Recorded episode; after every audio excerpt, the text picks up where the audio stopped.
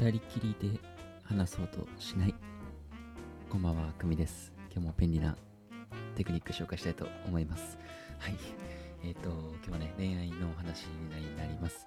あの5分以内で終わるのでねよかったら最後まで、えー、聞いてくれたら嬉しいです。はい。皆さんどうでしょう？なんか二人きりになろうとしないってまあねいきなり言っちゃいましたけど、えー、好きな人ができたらどうでしょう？2人で話したいですか？うん。え、ー、と、2人でしか話せない話がしたいでしょうか？というとこですね。または、えー、アプローチをかけてる、えー、自分の姿を誰にも見せたくない。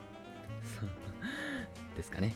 うん。なんか全部、えー、当てはまる人もいれば、まあそうじゃない人もいるかもしれませんが、まあ一つでもね、当てはまる人がいたら、えよかったら最後まで聞いてくれたら嬉しいです。持ち、まあ、激しく共感します。そうですよね。なんか、うん、まあ、好きな人いたら、なんか僕が一番あるのは、えー、周りにバレたくない。えー、し、なんかアプローチかけてるところを見られたくない。察さ,、えー、察されたくない。ようがあってますか？周りに。そう、うん。なるべく2人だけで話したい。とかね。えー、そんな気持ちすごいあるんですけども、まあ、学校やバイト先とかで、えー、好きな人ができたら、えー、まずはグループで話してみてください。グループ、まあ、2人きりじゃなくてグループで話しましょうっていう今回お話ですね。まあ、結論はもうこれだけです。はい。えー、理由は、まあ、リスクが、あるからですね。えー、まあ、人はね、好きな人の前だとうまく話せない、えものです。これはね、皆さんどうでしょう？なんとなく、うん、なんか、ああ、わかるわってなるんじゃないですか？えー、昨日知れた、えー、友人といる時の、えー、皆さん、えまたは、え好きな人と話してる時の、え皆さん、もうこれは確実に前者が、えー、魅力的だと思います。はい。魅力的です。あそっちの方がね。うん、やっぱり好きな人の前、えー、だと、なかなか頭が、えー、回らなかったり、えー、まあ普段、え、の面白い話とかができない。え、そんな経験ないですか、皆さん。やばい、もう全然ちゃうわ、みたいな。普段の自分出せてないみたいな。はい。そんな経験ないですかね、皆さん。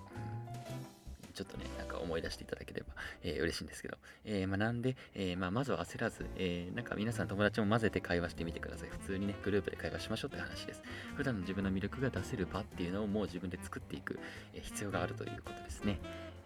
えー、で、まあ、一個あの注意点としましては、あの、その友達となんか盛り上がりすぎちゃって、あの、その好きな人、えー、好きな子をね、あの、置き去りにしちゃうみたいな、えー、それはね、あの逆にマイナスイメージなので、えそれは気をつけてくださいね。なんかね、内輪の、えノリだけで盛り上がっちゃうとか、もうこれは、え女性、男性全部言えます。はい。特にね、これは意外に女性がやりがちなんじゃないかなって、なんとなく個人的にはこれはもう思います。ね。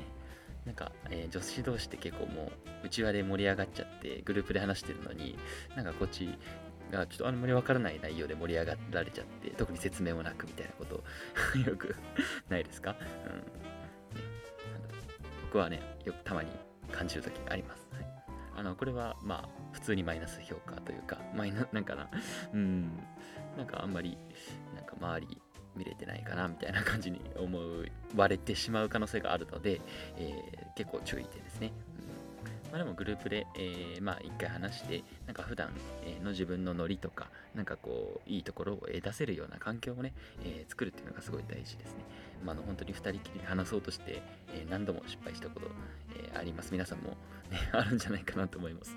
なんとなく、どうでしょう。ね、思い当たるしあるんじゃないかなと思います。ね、だいぶあるあるだと思います、これは。